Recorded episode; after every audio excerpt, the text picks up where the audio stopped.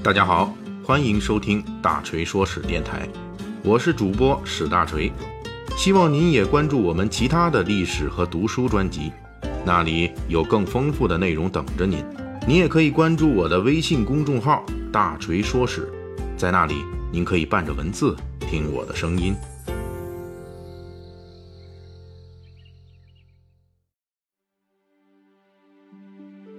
这两天正好是五一节小长假，大锤在这里先祝大家五一节快乐。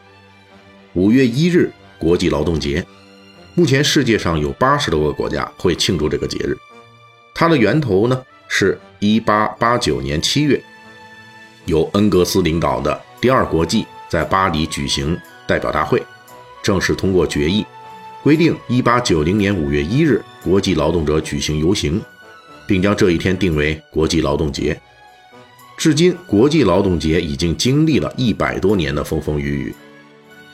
咱们既然在享受五一节假期，大锤在本期就给大家讲一下五一节与中国的故事。一般认为，五一节是19世纪欧美工人争取八小时工作制的运动中产生的。可以这么说，现代人们在工作中享受到的各种制度保障。绝大多数都是几百年来一代一代的产业工人力争而来的。大锤举个例子，一八零二年，英国国会通过的工厂法规定，那时候的英国工人啊，每天要工作十五个小时。当时英国还有很多符合法律规定的童工，这些童工每天要工作十二小时，而且大家注意啊，这个劳动强度啊，还是停留在纸面上的，在实际操作层面。当时的工厂主往往能够通过加班等各种方式继续延长工人的实际工作时间。这样工作的极高强度，导致了当时欧美工业国家中的产业工人为争取自身权益而展开了不懈斗争。经过近半个世纪的奋斗，美国当局首次修改了本国工厂法，将工人的法定劳动时间减少到了每天十二个小时。又过了二十年。一八七一年，英国工人首次争取到了九小时工作制的权益，而在此之前的一八六六年，国际工人协会第一次代表大会已经通过了工人为八小时工作制而斗争的长期目标。一八八六年的五月一日，美国工人发起大罢工，成功为建筑工人争取到了世界上第一个八小时工作制。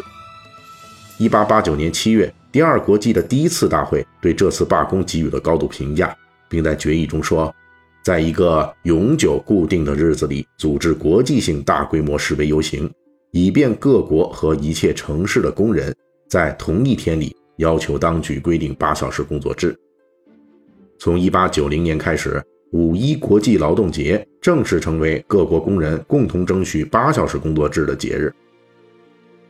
中国第一次建筑史料的五一节活动是在一九一八年，当时一些知识分子在上海、苏州、杭州、汉口等地向工人散发了介绍五一节内容的传单。一九一九年五一节，梁启超等人主办的《北京晨报》正式出版了中国新闻界历史上的第一期劳动节纪念号。不过，当时的李大钊认为。这时候的五一节还不能算是中国劳工们的节日，它还只是一次文人的活动，属于纸面上的笔墨运动。一九二一年五月一日，北京发生了中国第一次大规模纪念五一节的活动。当时上午九点，五百多名工友啊学生在北京大学召开纪念大会，李大钊在会上发表演说，宣传八小时工作制。同样在这一天，长辛店工人们将庆祝五一节的各种标语贴满了街道小巷。邓中夏领导的北大平民教育讲演团的成员们乘坐火车赶到长辛店，在工厂内外散发传单并发表演说。同日，上海、广州等城市的工人群众也举行了五一游行集会。一九二七年大革命失败之后，中国处于国共内战之中。双方都有纪念五一节的活动。一九二九年，北平纪念五一节，各工厂都要停工一天，维持社会运转所需的电车、电话、自来水等部门则继续上班，由公司发给双薪。不过这些规定往往落实不了。当时中央苏区也在五一节搞过各种纪念活动。随着日本侵华阴霾的加剧，五一节也被赋予了更多的斗争精神。一九三三年，河北工人们拿到的红色五一节传单，已经印有“日本及一切帝国主义滚出中国”的口号了。全面抗战打响之后，一九四二年五一节前后，侵华日军华北驻屯军司令冈村宁次组织重兵对八路军冀中抗日根据地发起了空前惨烈的大扫荡。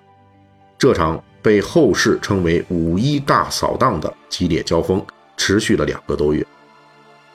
进入解放战争后，五一节又被赋予了更多的政治意义。一九四八年，新的五一节口号发布，其中已经有了。各民主党派、各人民团体、各社会贤达迅速召开政治协商会议的内容。新中国成立后，五一节成为法定节日，而五一节的影响伴随着共和国的成长，开始逐渐进入各个领域，成为人们的共同记忆。一九四九年北平解放以后，庆祝五一节游行的第一辆有轨电车被彭真亲笔题名“五一劳动号”。当时是解放初期，因为缺乏工业基础，汽油很少，所以城市里使用过一些煤气汽车。北京市投入的自行研制的烧煤气的汽车投入使用，就被命名为五一式煤气车。一九五五年，天津手表厂用四百元资金和四台旧车床、铣床制造了中国自己生产的第一块手表。三月二十四日下午五时四十五分。这块手表首次开始计时，此时临近五一节，于是这块手表被命名为“五一牌手表”。类似的还有“五一牌缝纫机”等等。除了工业制品，国内还有很多场馆设施都共享着这个“五一”之名。各地保留至今的还有数量众多的五一工厂、五一中学、五一剧场、五一电影院、五一文化宫、五一公园、五一汽车站等等。五一这个名字还被用来命名工人的最高荣誉之一。从一九八五年起，全国总工会每年五一节前都会评选表彰一批先进人物和先进集体，分别授予五一劳动奖章和五一劳动奖状。同样的五一之名，凝结着的是国人共同的记忆。说到最后啊，其实大家是不是觉得，哎？咱们是不是比这个以前的工人苦逼多了啊？